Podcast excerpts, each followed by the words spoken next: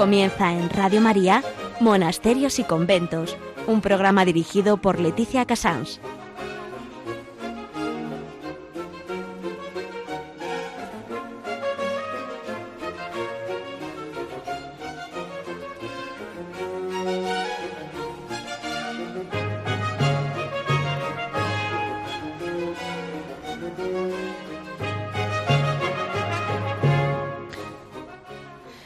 Buenos días a todos ustedes. Son las 11, las 10 en Canarias. Estamos en Radio María y comenzamos un día más monasterios y conventos.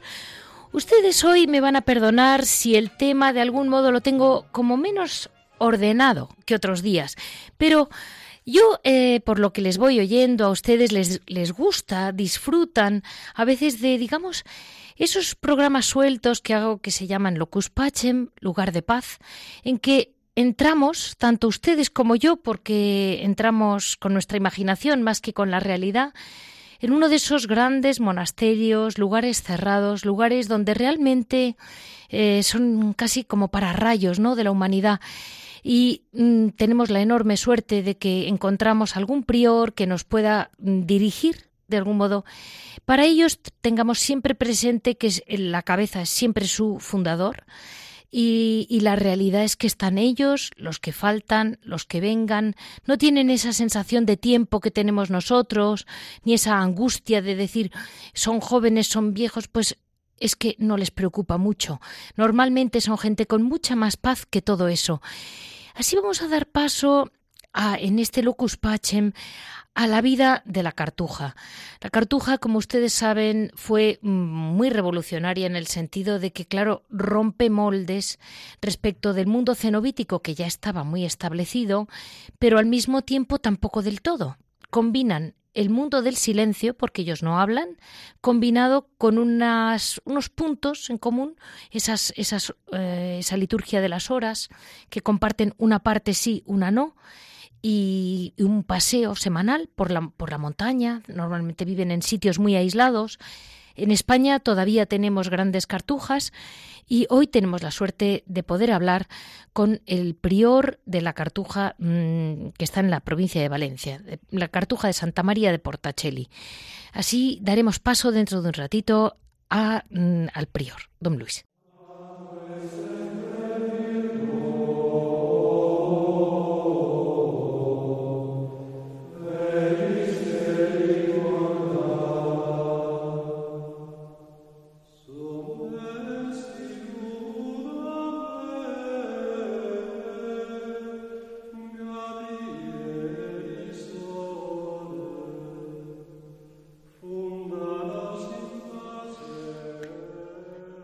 Como les comentaba, hoy vamos a hablar eh, tanto de San Bruno como toda su gran mm, inspiración, que fue la cartuja, que tantos hijos ha tenido y, tiene en este mundo. Y no voy a hablarles con detalle, como otras veces, de las vidas, pero unos mínimos sí. Sepamos que San Bruno nació en Colonia, en, en la zona de Baviera, del sur de Alemania, Debía de ser un hombre muy brillante intelectualmente, acabó siendo lo que sería hoy en día como un catedrático de la Universidad de Reims, también en París. Y fue un hombre que mm, cuando ya estaba eh, dando en, plena vida activa como, como catedrático, digamos, tuvo una fuerte vocación a, a, irse a un monasterio. Se fue con San Roberto de Molesmes, que a ustedes les suena en este programa porque fue el fundador del Cister pero él quería todavía más silencio. Eh, poco a poco fue encontrando su lugar y digamos que dejando el mundo entero, mm, comenzó, eh, mm, cuando ya empezó a vivir solo, eh, empieza, está rodeado de varios chicos que le quieren seguir eh, no estaba del todo satisfecho con el ritmo de austeridad de, Molesmes y entonces poco a poco debía de tener un gran carisma personal y ya mm, San Hugo, que era eh, solicitando empezó a lugar un, empezó a buscar un lugar a propósito para él. Eh, San Hugo es el que luego eh, eh, tuvo un sueño misterioso, según la tradición, en que tuvo siete estrellas que le conducían a un paraje inhóspito, donde estaba Dios construyéndose una morada para su gloria. Y el santo no dudó que, Bruno y sus compañeros, que eran siete precisamente, venían enviados por esa inspiración y dio cumplimiento a su sueño profético. Eh, se encaminó a un lugar desértico mm, que se llamaba en aquel momento Chartreuse. Este lugar está en las montañas de Dauphin, es una zona de, de Francia, está en los Alpes, mm, pero muy aislada realmente, difícil de llegar. Eh, una soledad difícil acceso, rodeada de muy bonitas montañas, pero vamos, mm, hoy en día para montañistas y en aquella época complicado en aquella clausura natural, porque era casi como un encierro natural aquel valle, comenzaron a construir un monasterio pequeñito, humilde, muy rústico, en el que San Bruno pudo disfrutar enormemente. Sin embargo, muy poco tiempo, porque en el 1090 el Papa Urbano II, antiguo discípulo suyo, le llamó a Roma para tenerlo cerca como consejero. Pues el pobre tuvo que cumplir y se, se fue a Roma en apoyo de la Iglesia y lo único que realmente mm, al final, como el ideal monástico lo tenía tan claro, eh, em, le apoyó mucho al Papa con la reforma gregoriana pero no se pudo aclimatar a la vida de Roma, era, era, realmente demasiado lejano a lo que Dios quería para él. Y entonces el Papa quería tenerlo cerca para pedirle consejo, sin embargo, y le, debió de dar un local en otro retiro Mm, en, eh, también en su amada soledad, en la zona de Calabria, en, el misma, en la misma Italia. Y entonces se establece con otros compañeros y allí es donde se funda la segunda casa de la Orden Cartujana, que se llama Santa María de la Torre. Allí permaneció hasta su muerte, el 6 de octubre del 1101. Estamos hablando eh, todavía de la Edad Media. Eh, no, olvidemos que estamos en un mundo relativamente convulso en que la Iglesia está es un momento de, una, de un teocentrismo maravilloso, un momento de muchísima... La Iglesia tira mucho para arriba, para Dios, y sin embargo, pues bueno, pues la Iglesia siempre, siempre necesita, vamos a decir, de santos y a, nunca les parece bastante. Eh, este, este gran San Bruno, que tantísimos frutos ha dado para la Iglesia, es el patrono de las vocaciones sacerdotales, de los que buscan a Dios a través del silencio y de Eslovenia. Eh, realmente mm, yo creo que es el patrono de muchos otros que buscan a Dios en ratitos de silencio, pero ahí está con nosotros. Hoy tenemos la enorme suerte de poder contar para reforzar la vida de San Bruno con el patrón, con el prior de la Cartuja de Portacelli, eh, de, Santa María de Portacelli, en, la, mm, en Valencia. Vamos, vamos a empezar por, por relajar esta historia de San Bruno con un poco de su música.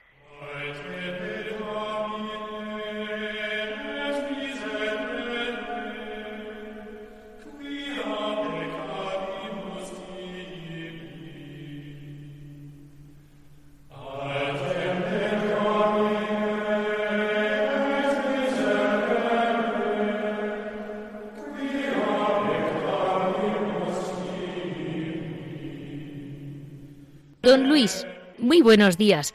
Como le decía, como le decía, íbamos a interrumpir con un poquito de música para situarnos. Estamos entrando en esa bellísima cartuja de Portacelli. San Bruno eh, entra también con usted todos los días. Nosotros hoy somos una multitud, pero, pero usted tiene a los ángeles, tiene a la Virgen, tiene mucha gente con usted. Sí, así queríamos. Bueno, todos nosotros, todos los cristianos, tenemos todos los cielos, los santos, los ángeles con nosotros, pero realmente nuestra cartuja, Porta Cielo y la puerta del cielo, verdaderamente es una antecámara del cielo nuestra vida contemplativa, puramente contemplativa, nosotros nos dedicamos totalmente a la vida espiritual, a la oración, a una vida de intimidad y amor con el Señor. Nuestras almas experimentan una relación esponsal con Cristo, esposo de nuestras almas, y por lo tanto, naturalmente, esto nos crea una intimidad, se podemos decir, mayor. Eh, aunque repito, esta intimidad la, es, ofrecida como don de Dios a todos los cristianos por el bautismo, pero Dios nos regala una intimidad grande con Él, con, con ese mundo espiritual que es invisible, pero que es real.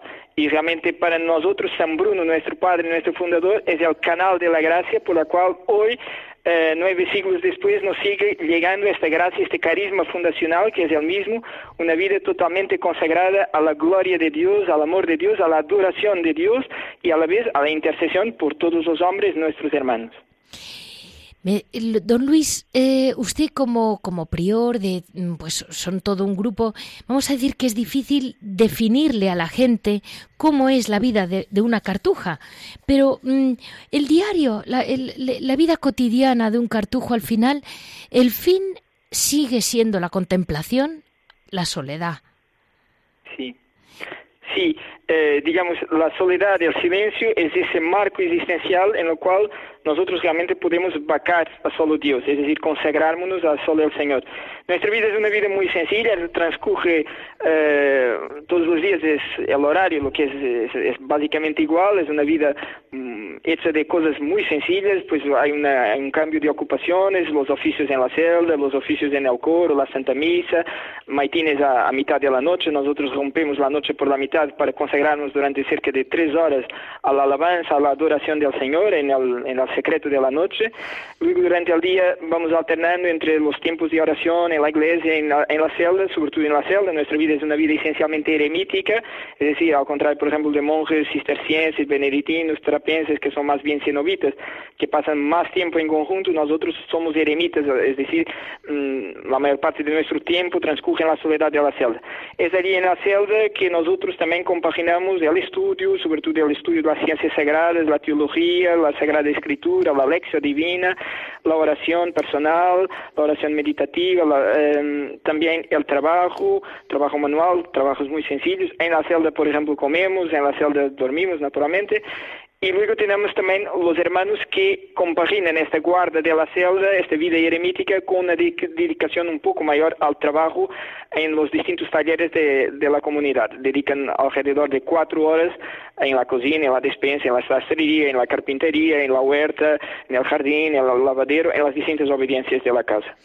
Y, don Luis, eh, usted ha comentado cómo ustedes leen. Al final, a mí me llama mucho la atención eh, el nivel de cultura tan alto que tienen y que no se les escapa un teólogo ni moderno ni antiguo y tienen muy claro eh, todo lo que se va eh, digamos, profundizando las grandes teologías. ¿Y quién les dirige? De alguna manera, yo es que mm, Santo Tomás de Aquino me parece estupendo, pero yo no sé si podría yo sola en una celda eh, entender a Santo Tomás de Aquino. Bueno, normalmente eh, la selección de vocaciones en la cartuja es, bastante estricta y normalmente hay un proceso de formación inicial muy largo. Normalmente, por ejemplo, en esta cartuja, depende un poco de casa para casa, pero en esta cartuja el proceso de formación hacia la profesión solemne esto es la profesión perpetua, son ocho años y medio. Los que se forman para el sacerdocio, el proceso todo de formación inicial son de 12 años, de estudios filosóficos, de estudios teológicos. Entonces hay una primera formación inicial que intentamos que sea cuidada y buena. Hay un monje que es el prefecto de estudios que lleva toda la parte de, de, orientación de los estudios de los estudiantes, de los que están en formación. Y luego, naturalmente, nuestra vida, al tener mucho tiempo de soledad, eh, hay una orientación, es decir, nosotros realmente no somos teólogos profesionales, es decir, no nos dedicamos al estudio de la teología como puede dedicarse un profesor universitario en un seminario eh, o en una universidad católica y da clases de teología.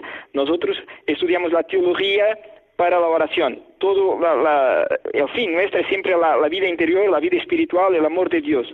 Ahora, normalmente sí, hay una orientación, el mismo prior pues eh, elige las lecturas para sus monjes, hay una orientación y normalmente es verdad que estamos es decir, estamos un poco al corriente de, las grandes líneas de la teología, tampoco estamos al corriente de la última novedad.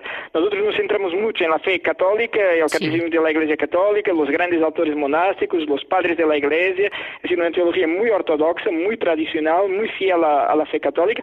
En ese sentido, pues Santo Tomás de Aquino es para nosotros un, maestro, es decir, toda nuestra formación de los teólogos, de los que están en formación, eh, realmente podemos decir que la base es, es tomista, nuestra, nuestro modo de estudiar la teología es tomista, es, eh, Santo Tomás es para nosotros eh, la referencia última.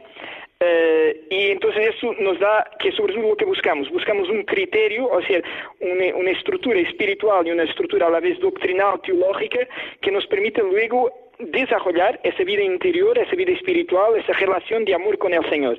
No tanto para conocer todas las cosas, no para predicar, como por ejemplo se puede dedicar a estudiar teología un dominico, por ejemplo, sino para vacar esta vida interior, para que nuestra oración se alimente de las fuentes perennes de la, de la fe católica, de la espiritualidad católica. Mire, con esto le hago un comentario. ¿Hasta qué punto es esto verdad? Se lo comento a mis, a mis eh, oyentes con un...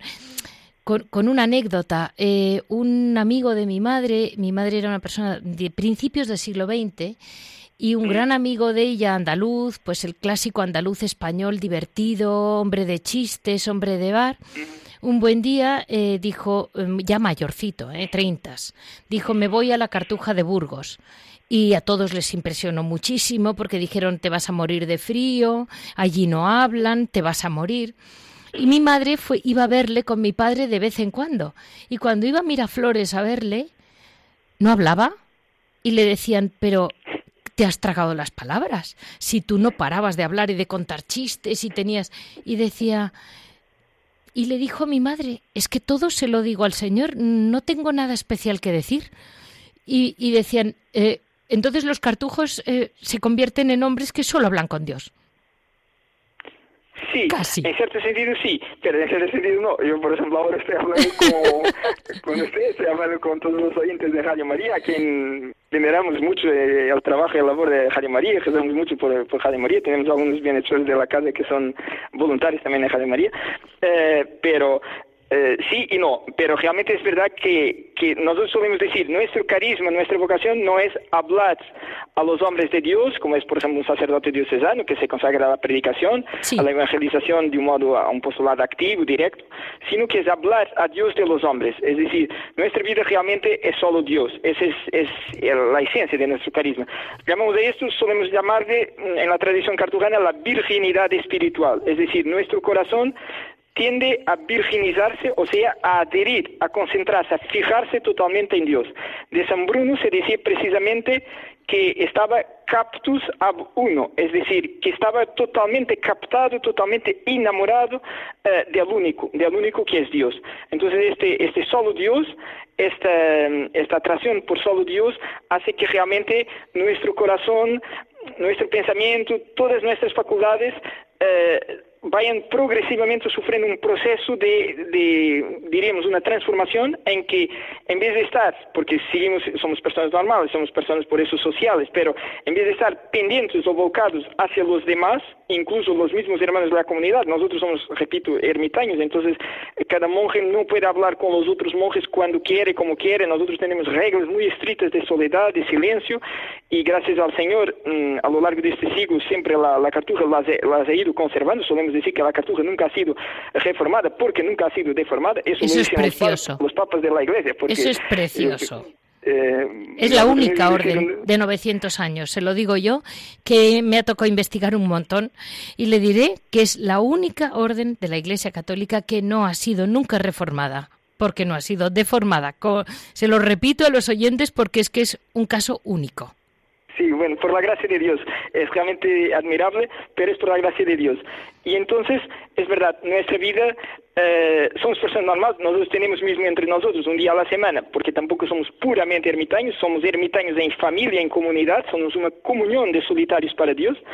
una vez a la semana tenemos una recreación, una hora, los domingos, en que hablamos normalmente unos con otros, reímos, charlamos, contamos cosas de la vida anterior, de la vida pasada, de las familias, también compartimos nuestras lecturas espirituales, todo eso. Eh, y luego, una vez a la semana, eh, el lunes, solemos tener un paseo de cuatro horas en que salimos por los eh, alrededores solitarios del monasterio. Aquí Portachel es realmente una situación geográfica excepcional para nosotros. Estamos rodeados de montañas, de no hay pueblos, no hay ciudades. Valencia está a 30 kilómetros, con lo cual es una bendición. Y en esas cuatro horas vamos charlando, vamos alternando en vinas, dos a dos, y vamos charlando todos con todos, compartiendo pues nuestra vida de cada día. Entonces, mm, sí, hay una vida, mm, hablamos también con los hombres, pero dos veces al año tenemos visita de nuestras familias y por también hablamos con ellos. Pero realmente nuestro carisma, nuestra, nuestro objetivo esencial es hablar, hablar con Dios. De Santo Domingo de Guzmán se decía que o hablaba a Dios o hablaba de Dios. Eh, nosotros, en cierto sentido, suprimimos ese hablar de Dios para hablar solo a Dios. Perfecto.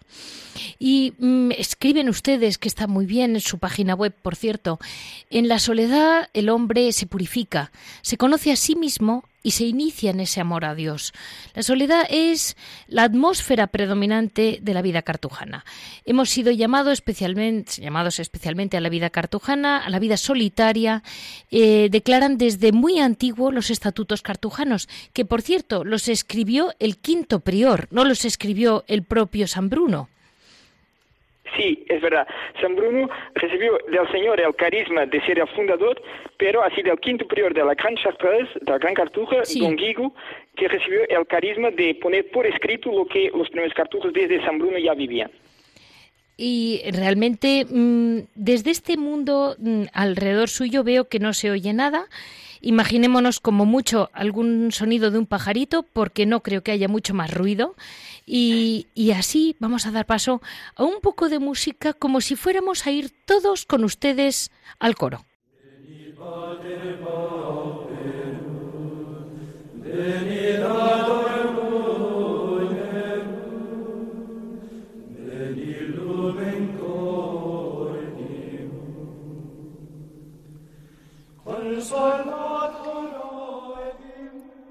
Una vez visto con, con, don Luis lo que es ese, a lo, que lleva ese silencio, por supuesto, siempre en esa austeridad. Mm, recordemos que la austeridad, como dicen muy bien los cartujos, una vida austera no engendra tristeza ni melancolía. Antes bien, es, un es una fuente de paz y de gozo hay una cosa que llamaba mucho la atención de San Bruno y realmente de todos los cartujos, porque si no, no sería posible la vida en silencio y en soledad tan, eh, digamos, tan acentuada, eh, que es ese equilibrio. Son personas normalmente, eh, don Luis, ¿Cuántos chicos querrán ser cartujos, pero en realidad tienen carencias afectivas, angustias personales, y eso realmente hace que en la soledad es cuando mm, se ve cuando asoma, ¿no? ¿No es así, don Luis? Sí, es, es, es, es así enteramente. Realmente, eh, nosotros, gracias a Dios y concretamente este cartujo, Dios nos bendice con el don de muchos chicos que vienen a hacer eh, una experiencia vocacional, no solo de España, sino también de otros países. Eh, pero realmente es verdad, y por eso nuestras comunidades suelen ser reducidas. Nosotros ahora aquí somos una comunidad de 17 monjes, es una comunidad de las, aún así, de las mayores de, de la orden, pero son comunidades más bien reducidas en número, porque nosotros constatamos eso. Hay muchos jóvenes que vienen, hay una, sí, un deseo de Dios, de la, de la espiritualidad, de la vida eterna, de la oración, de la contemplación, pero realmente, sobre todo en el mundo actual, que es un mundo en muchas, en muchas dimensiones muy deshumano, donde se perdió en gran parte la fe católica, donde se perdió ese, equilibrio de esa vida, de la vida humana, eh, entonces realmente vienen muchos jóvenes con carencias afectivas, con problemas existenciales profundos eh, que les impiden muchas veces poder realmente perseverar en una vocación como la nuestra. Para nosotros es absolutamente esencial eh, que los jóvenes que, que vienen, que los que entran en nuestra casa, sean personas perfectamente equilibradas. La salud psíquica, por ejemplo, para nosotros es absolutamente esencial. Es necesario tener un equilibrio muy grande, ser personas muy amantes de Dios, pero a la vez ser personas con capacidad de relacionarse con las otras personas. La venida a la cartuja no puede ser una simple huida del mundo. Tradicionalmente en la vida monástica se habla de la fuga mundi, la, la huida del mundo. Eso se puede entender en un sentido positivo, que es también verdad, en el sentido tradicional en que decimos que el mundo es enemigo del alma, como expresa, por ejemplo, la Sagrada Escritura. Pero no puede ser una fuga del mundo para mm, si entendemos en un sentido negativo, es decir, por ejemplo, una persona que tiene un problema de relación con los demás con, y, o que no, no tiene cualidades para hacer nada en la vida, entonces esa persona piensa, bueno, voy a la cartuja, porque no, esas personas si entraran, nunca entran, porque gracias a Dios en la selección las, las les decimos con toda caridad, pero también con toda verdad y claridad, mire usted, usted no puede ser cartujo porque... Eh, el Señor solo llama a la cartuja personas a quien da un conjunto de cualidades para poder ser cartujo. Y una de esas cualidades es precisamente personas de juicio sano, de mente equilibrada, personas que, eh, que son capaces de se relacionar con los otros. Y, eso es muy importante. Ese equilibrio es, es, realmente extraordinario. Naturalmente, no se exige que los candidatos que entran sean ya perfectos, por supuesto. Eh, lo que sí se ve es que, bueno, hay que ver, hay que discernir muy bien, discernir si hay una, una vocación divina, si Dios lo llama realmente. Entonces hay que discernir si la persona lo los problemas que tienen, las dificultades que tienen, son susceptibles de ser corregidas, de ser mejoradas, de ser, si hay una flexibilidad para dejarse instruir por, por Dios, por la gracia del Señor, o si son realmente problemas psíquicos, por ejemplo, que son, que son irreversibles, porque son, por ejemplo, un problema genético, una persona, por ejemplo, que tuviera una paranoia, una esquizofrenia, pues son situaciones en que eh, no hay, a menos que Dios hiciera un milagro, pero normalmente Dios no hace ese tipo de milagros, entonces a esas personas hay que decirles con toda pero que realmente la cartuja no, no sería, porque si entrara una persona así en la cartuja, la cartuja los, eh, al contrario, lo que les, les parecía, le podría parecer, la cartuja eh, aumentaría todavía más su desequilibrio. Es decir, la cartuja está hecha para personas sanas mm, psicológicamente para personas que, que vivan. Ese, ese, es un rasgo muy de la vida cartujana, e, eso que, que doña Leticia comentaba, de la alegría. De nuestro padre San Bruno decían los primeros cartujos que tenía el rostro siempre sonriente. La alegría, la paz, el gozo en el Espíritu Santo es realmente el fruto de una vida monástica. Nosotros, nuestra vida es una vida penitencial, es una vida austera, por supuesto. Los cartujos mmm, dedicamos pues gran parte de nuestro tiempo a, a una vida también de, de penitencia, de ayunos, pero eh, eso no, no engendra en nosotros una personalidad triste, sino que una personalidad alegre. De hecho, eh, los candidatos que cuando vienen a hacer la experiencia, casi todos lo comentan, la, la, alegría interior con que vienen. Hay monjes, por ejemplo, nosotros tenemos en nuestra comunidad monjes que van desde 25 años hasta 97 años de edad y es impresionante la alegría espiritual, la serenidad, la paz, ese gozo, esa tranquilidad de corazón que transmiten estos monjes que llevan, algunos monjes eh, que llevan más de 65 años en, en la cartuja. Es impresionante. impresionante. Sí. Mire, le, le, le, recuerdo, porque esto es una cosa que, claro, no contamos con ello, no ocurría hace 20 años, y esto lo saco de un discurso de Benedicto XVI, que sabe que era un gran amante de la cartuja, que sí. se lo dijo a ustedes cuando les vio, en, en, no sé si es en Colonia o en Calabria, pero habló con ustedes. Y esta es una frase que me impresionó, que decía, cada vez más, incluso sin darse cuenta, las personas están inmersas en una dimensión virtual a causa de mensajes audiovisuales que acompañan su vida de la mañana a la noche. Los más jóvenes, que han nacido ya en esta condición, parecen querer llenar de música música y de imágenes cada momento vacío, casi por el miedo a sentir precisamente ese vacío. Esa, esa angustia, esa soledad que siente el joven cuando le quitas el móvil, claro, ustedes no tienen móvil. Sí, su móvil no es... ni móvil, ni radio, ni televisión, ni internet, no tenemos nada de eso. Eh, la clausura es realmente muy estricta. Eh, yo diría que los jóvenes que vienen a hacer la experiencia, como ellos ya saben eso, entonces, bueno, ellos ya saben que cuando vienen a la experiencia, pues que les quitaremos el móvil, todo eso. Pero luego, naturalmente, como hay una selección también previa a la experiencia, digamos que los jóvenes que vienen a la experiencia les puede costar más o menos, pero normalmente mmm, lo, lo viven bien, lo viven bien. Pero otra cosa es que tengan vocación, otra cosa es que lo que hacen sí. durante una semana o durante un mes lo pudieran vivir toda la vida, sí, ya sería una cosa distinta. Pero eso que decía el Papa Benedicto XVI, que realmente nos quiere entrañablemente, sí. eh, el Papa Benedicto XVI lo decía en Calabria, en la cartuja de Sierra San Bruno, donde justamente están las reliquias, está allí el cuerpo de nuestro Padre San Bruno, sí. eh, y a Pablo XVI dice eso, es enteramente verdadero. Es decir, realmente eh, los jóvenes actuales, la generación actual vive de tal modo inmersa en un mundo de ruido, de, de sonido, de, de, imágenes, que vivir, venir a la cartuja donde no hay imágenes, donde no hay sonido, donde todo está en ese silencio y es porque es en ese silencio que el Señor habla, es en ese silencio. Nosotros no, no buscamos el silencio, la soledad por el silencio, por la soledad. Buscamos como medios mmm, magníficos para entrar en un encuentro con Dios. La vocación a la cartuja es una vocación a un encuentro, a un encuentro de amor, a una relación de amor. Nosotros si no nos relacionamos con las personas de fuera es para relacionarnos con Dios. Si no hablamos es para hablar con Dios. Si entramos en ese silencio es para escuchar a Dios que nos habla. Entonces toda nuestra vida es siempre en función de Dios, es una vida eminentemente teocéntrica. Eh, pero, claro, no cabe duda que muchos jóvenes que vienen de ese ambiente, entonces a algunos les cuesta.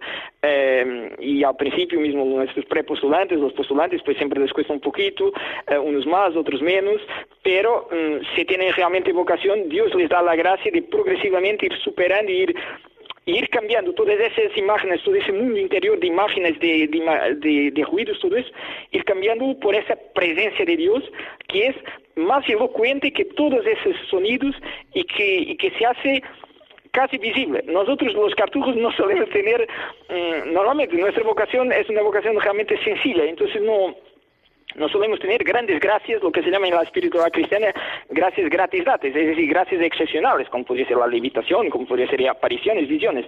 Pero realmente Dios se nos presenta de un modo tan real que eh, se puede decir que como dice la Sagrada Escritura de Moisés, como que, como que ve el invisible. Es decir, la invisibilidad de Dios se hace, sobre todo en ciertos momentos, se hace realmente tan sensible, tan palpable, que nuestra vida es realmente un, ejemplo de que Dios existe. Si Dios no existiera, nosotros o seríamos locos, o estaríamos locos, o seríamos desgraciados. O sea, nuestra vida no tendría ningún sentido. Nosotros entramos, la mayoría de nosotros entró joven en la cartuja y nosotros eh, dejamos el mundo con todas las cosas buenas, porque dejar las cosas malas del mundo no es gran cosa, porque eso cualquier cristiano tiene que dejar las cosas malas del mundo. Pero la grandeza es dejar todas esas cosas buenas, por ejemplo, jóvenes que eh, acaba de entrar aquí un joven, por ejemplo, hace menos de un mes, con 25 años, con una eh, carrera universitaria recién hecha, con un futuro promisor, eh, con un futuro prometedor. De, y, y porque una persona así renuncia a todas esas posibilidades. Bueno, renuncia porque una persona así descubre en un determinado momento la presencia de un Dios que es amor, de un Dios que sacia nuestro corazón, de un Dios que eh, realmente es la única realidad, la única persona que, que puede saciar el corazón humano. El corazón humano está hecho para Dios. Todo lo que vivimos aquí en la tierra, en cierto sentido, es una peregrinación, es un caminar, pero el fin, la meta es el cielo, es la gloria del cielo. Dos esposos, por ejemplo, que viven en matrimonio, naturalmente está hecho uno para el otro, por supuesto, pero ese amor es una imagen de lo que es la plenitud del amor, del amor con, con A mayúscula, que es el amor de Dios. Un esposo no puede decir, mi esposa me sacia totalmente. No, lo único que me sacia totalmente a mi alma, a cualquier persona, es Dios. Y la vida cartujana, realmente cuando una persona descubre esta centralidad del amor de Dios, entonces la cartuja es realmente admirable. Y por eso el Papa Pío XI decía que suponiendo, naturalmente, suponiendo la vocación divina, suponiendo la vocación divina a la cartuja, no hay reino de vida más sublime que se pueda proponer a los hombres para vivirlo.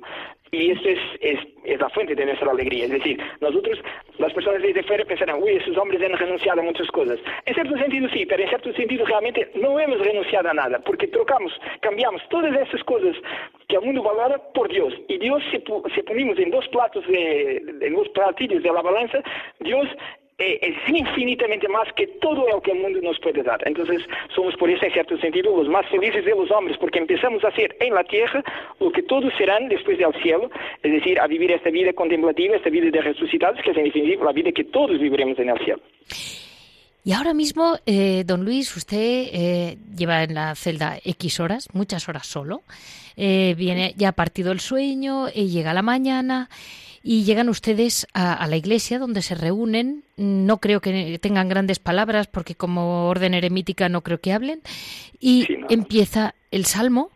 Y además de rezar eh, todo el oficio divino, en la cartuja tienen un detalle, una flor que le ponen a la Virgen María cada vez. ¿Qué es ese oficio parvo? El oficio parvo, díganos lo que es, porque complementa tan bien eh, al oficio divino. Sí, eh, es una tradición muy hermosa, no es una cosa que fuera solo de la cartuja, y yo diría, me parece que alguna otra congregación también lo es, aunque es verdad que eh, se perdió en general, se perdió en general, pero es una tradición que sí en la cartuja lo hemos conservado a lo largo de, toda la, vida de la orden, de, más de nueve siglos, el oficio parvo, el oficio de la Santísima Virgen María, normalmente llamamos sencillamente el oficio de Beata, de Beata Virgen María, en el oficio de la Virgen María, se trata de una, de una oración, de un conjunto de oraciones, es decir, de una eh, de un oficio divino que está repartido como la liturgia de las horas. muchos de, vuestros oyentes, seguramente rezan eh, habitualmente la liturgia de las horas, el rito romano, nosotros tenemos un rito propio.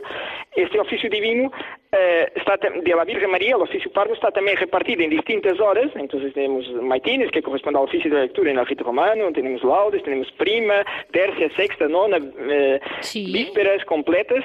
Y nosotros rezamos diariamente el oficio divino con un rito propio cartujano, que es distinto del rito romano, y hacemos preceder cada hora del oficio divino con la hora respectiva de la Virgen María. Entonces rezamos el oficio parvo, por ejemplo, tercia de la Virgen María, tercia del oficio canónico. Eh, el sentido es justamente eso, lo dicen nuestros estatutos de un modo muy sublime, es que nosotros, nuestra vida tiende a una imitación realmente de la Virgen María. La Virgen María, dice San Lucas, eh, que conservaba todas las cosas y las meditaba en su corazón. Nuestra vida tiende a ser este ruminar, es cesar continuamente con la palabra del Señor, este mm, vivir en Dios, este meditar en Dios, y entonces ese oficio a la Virgen María, además de ser un tributo de devoción filial a la Virgen María, nuestra orden es eminentemente una orden mariana, es la patrona principal de nuestra orden, de todos nuestros monasterios. Eh, aquí Portacelli mismo, la, la, titular del monasterio, Santa María Portacelli, es una advocación de, de la Santísima Virgen en, su título de la Asunción de la Virgen María. Eh, toda nuestra, eh, prácticamente todos nuestros monjes están consagrados a la esclavitud mariana de San Luis María Griñón de Montfort, están consagrados como esclavos de Jesús por medio de María, esclavos de María toda nuestra existencia una existencia de, de, amor, de devoción filial a la Virgen María y conservamos realmente como un tributo ese oficio parvo. Y a la vez el oficio parvo, y por eso precede las horas del oficio canónico, el oficio parvo es como que la súplica filial a la Santísima Virgen que sea ella a vivir en nosotros y que ella viviendo en nosotros es una especie de, de, de, secreto marial de la cartuja, digamos así, pero que no es nada de secretismo ni de ocultismo, es algo que, que cualquier cristiano puede vivir. Eh, realmente los oyentes que conocen la espiritualidad de San Luis María Criñón de Montfort, el Tratado de la Verdadera Devoción, eh, en fin, reconocerán que hay aquí puntos muy importantes de contacto. Eh, entonces, nosotros por el oficio parvo, pedimos a la Santísima Virgen que sea ella a vivir en nosotros, que toda nuestra existencia sea un vivir por María, con María, en María, para María. María es para nosotros la puerta de entrada al misterio de Cristo, al misterio de Dios. Por supuesto, no divinizamos a la Virgen María, sabemos que ella es una criatura humana como nosotros, aunque está plenamente glorificada en cuerpo y alma. Sabemos que la Virgen María es de condición humana, no es una diosa, no es la cuarta persona de la Santísima Trinidad, pero es la puerta de entrada al misterio de Dios. Dios ha querido elegir una de nuestra raza, la Santísima Virgen María, eh, María de Nazaret, ha querido elegirla para hacerla madre de su Hijo unigénito, de nuestro Señor Jesucristo, y al pie de la cruz nos la ha dado como madre. Y nosotros lo que hacemos por eso en todos los monasterios cartujanos prácticamente, en todas las, eh, sobre todo los monasterios más tradicionales, entonces en todas las iglesias, nosotros tenemos un retablo y en ese centro está siempre eh, la cruz de Cristo el apóstol San Juan, que es el prototipo del apóstol contemplativo, y Santa María Magdalena, que es la segunda, la patrona secundaria de la orden, o sea, representa ese calvario, porque allí es en ese calvario que Jesús entrega, confía a su madre, a San Juan, y sabemos que en San Juan está cada uno de nosotros, entonces nos confía a nosotros. Nosotros, por la vocación cartujana, eh, si cabe, Dios nos concede vivir de un modo todavía más intenso esta unión filial, esta unión de amor que cada cristiano, cada católico y cada bautizado tiene con la Madre del Cielo, con la Virgen María. Mire, don Luis, ahora de la mano de María, ya nos ha puesto usted de la mano de María, vamos a quedarnos un ratito escuchando un poquito más de música y, ir eh, eh, viendo lo que es la vida realmente, como usted ha dicho, tan anclada en Dios que realmente viven de la mano de una madre y de la mano de un padre. Vamos a ello.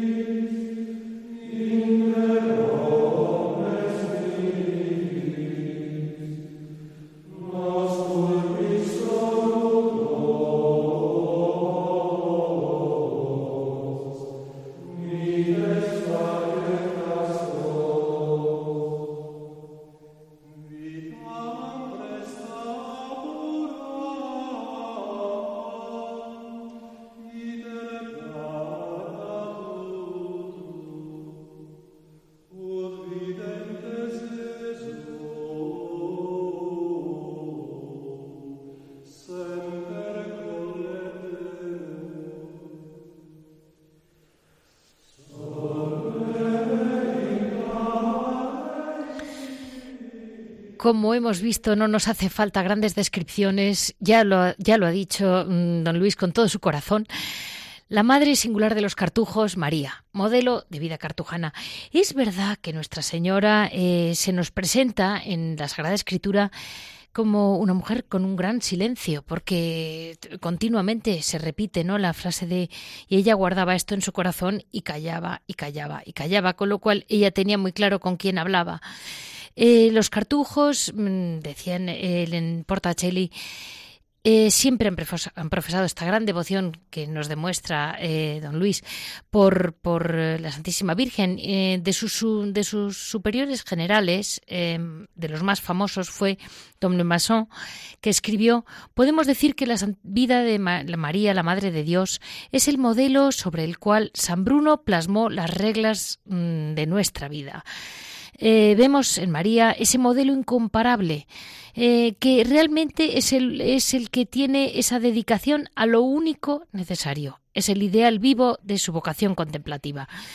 Y mm, basados en, que ya, ya han invocado a la Virgen cada tres horas, además tienen su ángelus, como todos nosotros, tienen esa pasión por Nuestra Señora y cómo, mm, de algún modo, dulcifica la vida, ¿verdad, mm, don Luis? Sí, sí. Eh, naturalmente, eh, nosotros mm, no podemos concebir, yo pienso que, pienso que cualquier cartujo diría lo mismo, eh, no podemos concebir la vida en el desierto, la vida en la soledad, sin esta presencia eh, maternal de la Virgen María, sin la presencia de una madre. Entonces es realmente eh, la dulzura, como cantamos todos los días Salve Regina, es la dulzura de nuestra vida, es la esperanza de nuestra vida, es nuestra alegría, es nuestro encuentro, es la causa de nuestra alegría. la Virgen María hace que lo que sería la experiencia del desierto, eh, los momentos en que puede costar más nuestra vida, los momentos de cruz, los momentos de sufrimiento, los momentos de oscuridad, porque la fe es una luminosidad, pero a la vez es una oscuridad, es un claro oscuro.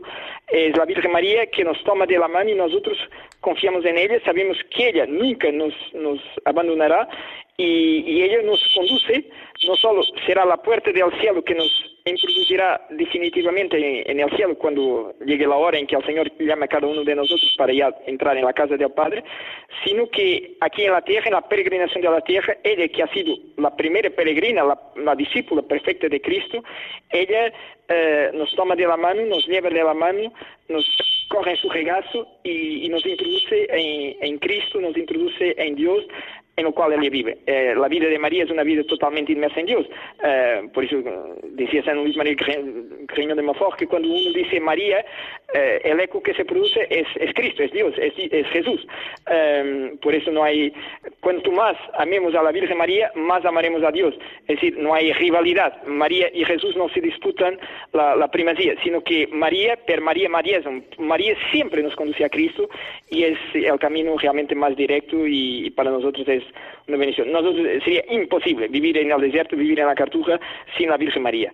Y, y, por eso es nuestra madre singular. Incluso hay una tradición muy hermosa de la orden, y aunque no hay fuentes históricas que se puede confirmar fidedignamente, pero es una tradición del principio que cuando justamente San Bruno, cuando el Papa Urbano II lo llama a Roma porque había sido su alumno, los primeros cartujos dicen a San Bruno que sin él no pueden vivir allí. Y entonces los primeros cartujos realmente eh, dejan la cartuja, es decir, ellos dicen, no, sin San Bruno ya no podemos.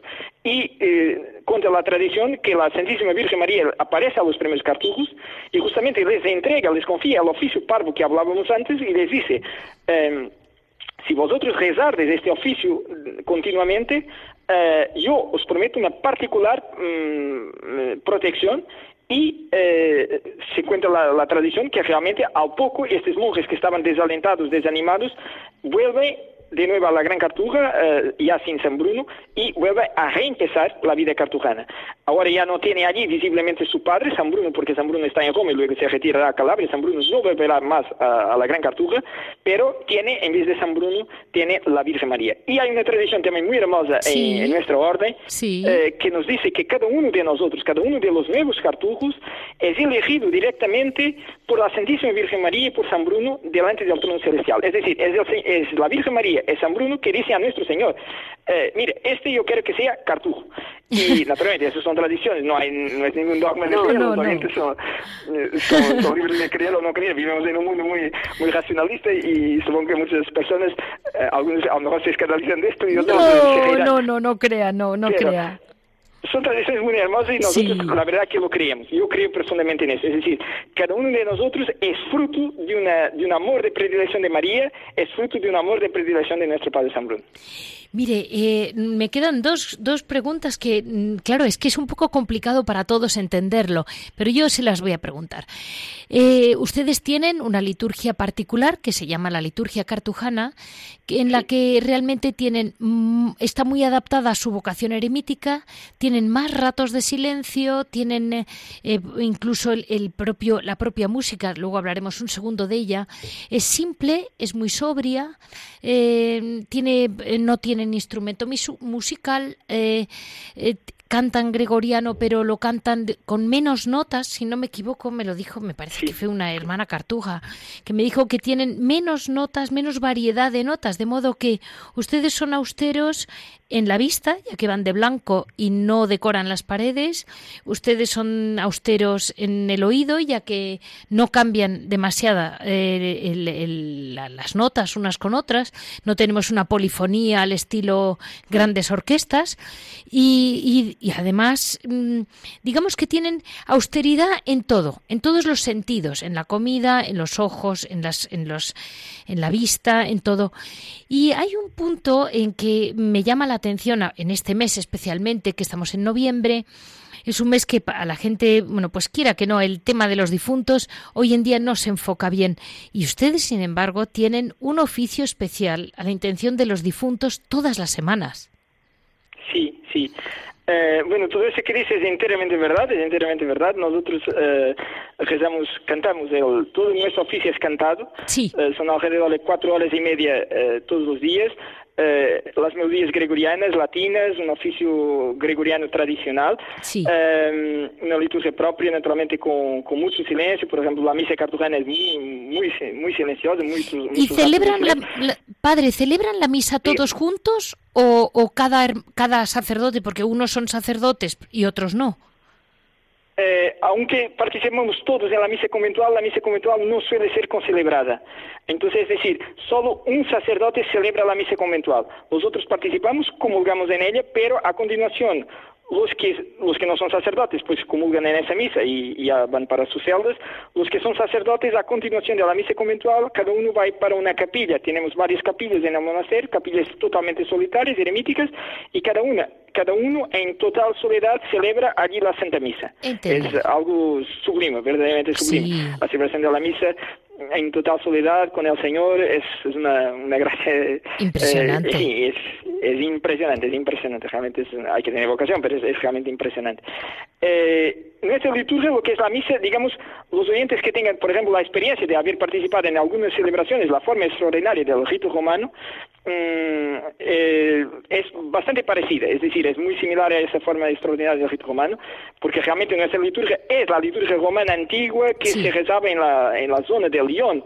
Eh, la Gran Chartreuse, la Gran Cartuja está en la, lo que hoy es la diócesis francesa de Vienne-Grenoble, Sí. pero que es una diócesis sufragánea de la arquidiócesis de Lyon, en el su- sudeste de, de Francia. Y, mm, y entonces nuestros padres cogieron la liturgia, eh, en aquel tiempo no había la liturgia romana tan centralizada y tan unificada como posteriormente se, se constituyó. Entonces, en, en- Cogieron la que había. celebración de la misa lo que se celebraba allí. Y nosotros lo que hemos hecho es únicamente conservar.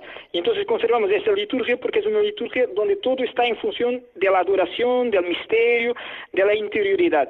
Es decir, yo comprendo que quizá si fuera en una parroquia se celebrara una misa cartujana, mm, muchas personas, bueno, eh, se distraerían, se, eh, en fin, Sí, eh, sí. quizá fuera difícil. Pero eh, para nosotros que la vivimos, la celebración desde la interioridad, desde la contemplación, pues eh, es al revés, una misa con mucha soledad, mucho silencio, es muy importante.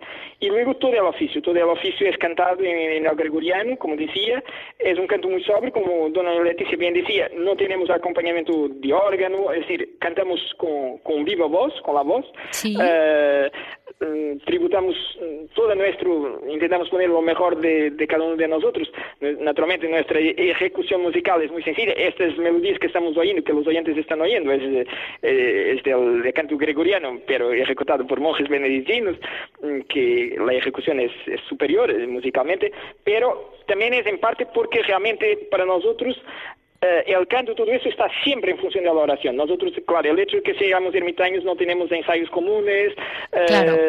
Entonces tenemos un conjunto de limitaciones, pero está en función siempre de esa, eh, de esa, vida, de esa vida interior de la oración.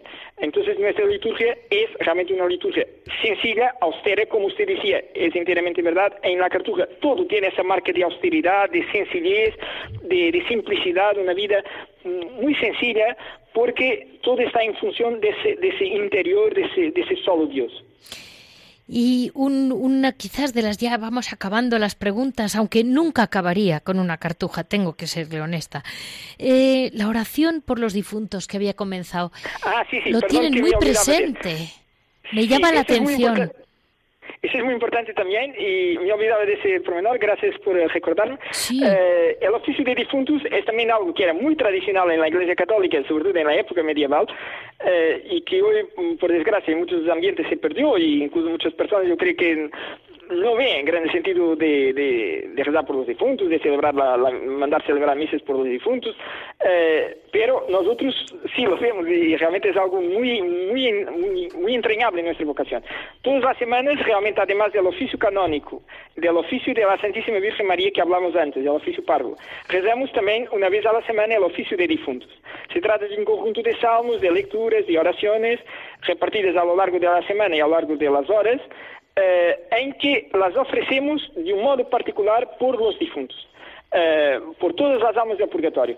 También aquí eh, hay una tradición, eh, en realidad una tradición benedictina, es de unas revelaciones privadas de nuestro Señor a Santa Gertrudes de Elfta, una monja benedictina del siglo XIII, que está en el proceso de, declaración del doctorado de la Iglesia, creo que introducido por la Conferencia Episcopal Alemana, y, a ella nuestro Señor le revela que, naturalmente, esto, repito, todo lo que son revelaciones privadas no es dogma de fe, y por lo tanto las personas son, son libres de creer o no cree, pero le promete que por cada versículo del oficio de difuntos que reza, que el Señor liberaría a tres almas del purgatorio.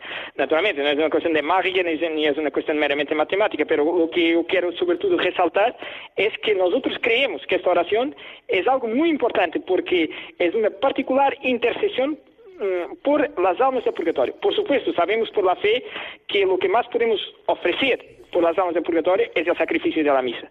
Por cada misa eh, que celebramos por los difuntos, nosotros confiamos en la misericordia del Señor que vaya purificando esos eh, antepasados nuestros, esos hermanos nuestros, nuestros familiares, que a lo largo de los siglos han vivido y que, y que esperan la purificación final para poder entrar en la gloria del cielo. Pero nosotros es nuestra misión también rezar de modo particular por los difuntos, así como también todo lo que nuestra vida penitencial, porque a veces los oyentes pueden pensar que, bueno, estos hombres se retiran allí porque llevan una vida confortable, porque no quieren tener las preocupaciones del mundo, porque se preocupan sobre todo con su santificación, pero realmente nuestra vida, una alma que se eleva, eleva al mundo. Y nuestra vida, nuestros estatutos dicen que nosotros ejercemos el apostolado de un modo inminente. Y nos dicen que nosotros estamos separados de todos, pero estamos en nombre de todos en la presencia del Dios vivo. Realmente es así. Eh, nuestra vida es una vida de cruz, es decir, la dimensión eh, vertical, que es la más importante, la adoración, pero también esa dimensión, esa... Eh, horizontal, la, la, intercesión. Nosotros somos adoradores de Dios y intercesores por nuestros hermanos. Y dentro de esta intercesión, realmente las almas del purgatorio, porque las almas del purgatorio ya no pueden merecer para ellas mismas, solo pueden, dependen de nuestra oración, de las indulgencias, dependen de la Santa Misa. Eh, nosotros creemos que, que, hay un, que nuestra vocación es también rezar por estas almas, pedir al Señor que, que su misericordia la pueda apresar, apresurar, acelerar el momento en que finalmente purificadas, finalmente transformadas por el amor y en el amor puedan entrar en esa comunión de amor que es la gloria celestial, que es el reino de los cielos. Entonces el oficio de difuntos, la orden siempre lo ha conservado eh, como una tradición entrañable, repito, no algo privativo nuestro, aunque actualmente, mm, por desgracia, eh, no sé si hay alguna otra orden que, que, que el oficio de difuntos, probablemente no, pero eh, lo conservamos y pensamos que es una, es una gracia muy grande. Yo cuando reza el oficio de difuntos, la verdad que, que siempre pienso que es un, gran privilegio que el Señor nos haya concedido esta gracia de, de semana tras semana mm, vivir en esa intimidad con, con, nuestros hermanos que están también, que no están todavía en el cielo, porque ya están en principio de salvación, es decir, las almas del purgatorio saben ya que están salvadas, eh, únicamente esperan el momento de la purificación final mm, de cada una para que puedan eh, subir al cielo, pero digamos, la salida del purgatorio es únicamente al cielo, no es el infierno.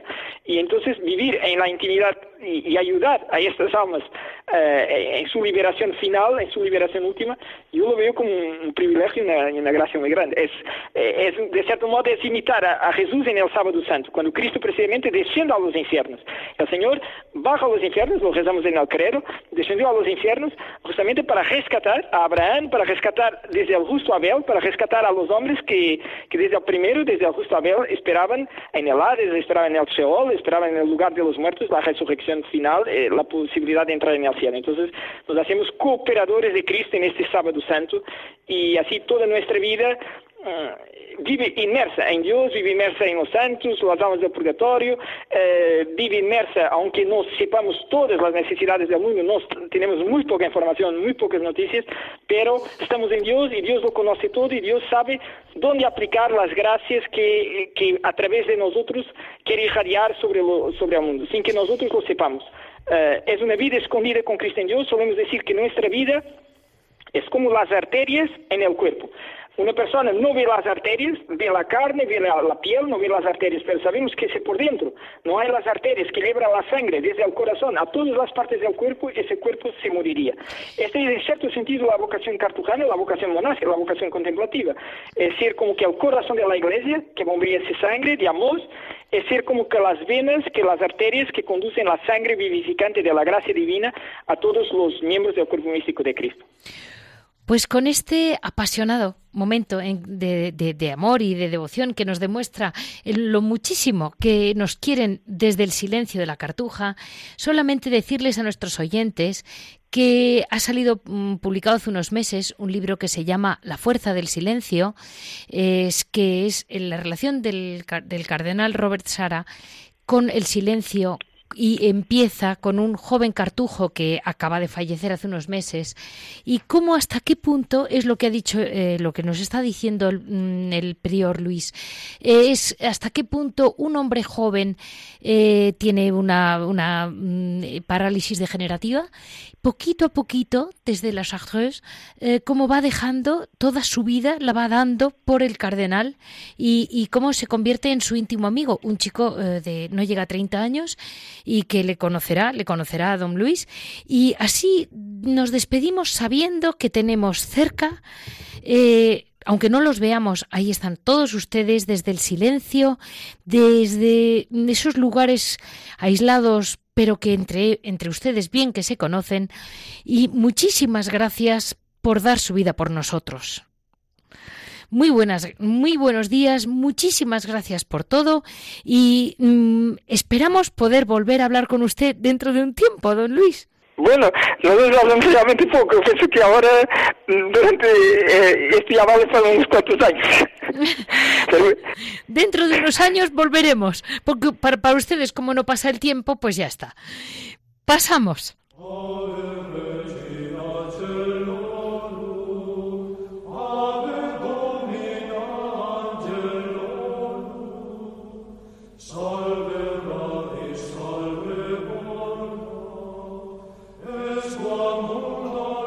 Este ha sido el programa de hoy, lunes 6 de noviembre, en que empezando el mes de noviembre nos adentramos dentro del mundo del silencio de la cartuja, en este Locus Pacem.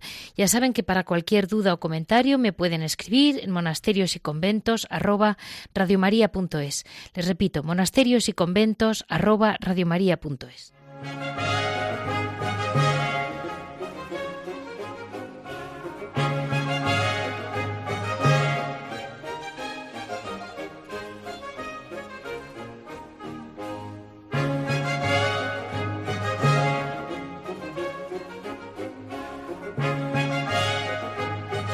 Han escuchado Monasterios y Conventos, un programa dirigido por Leticia Casans.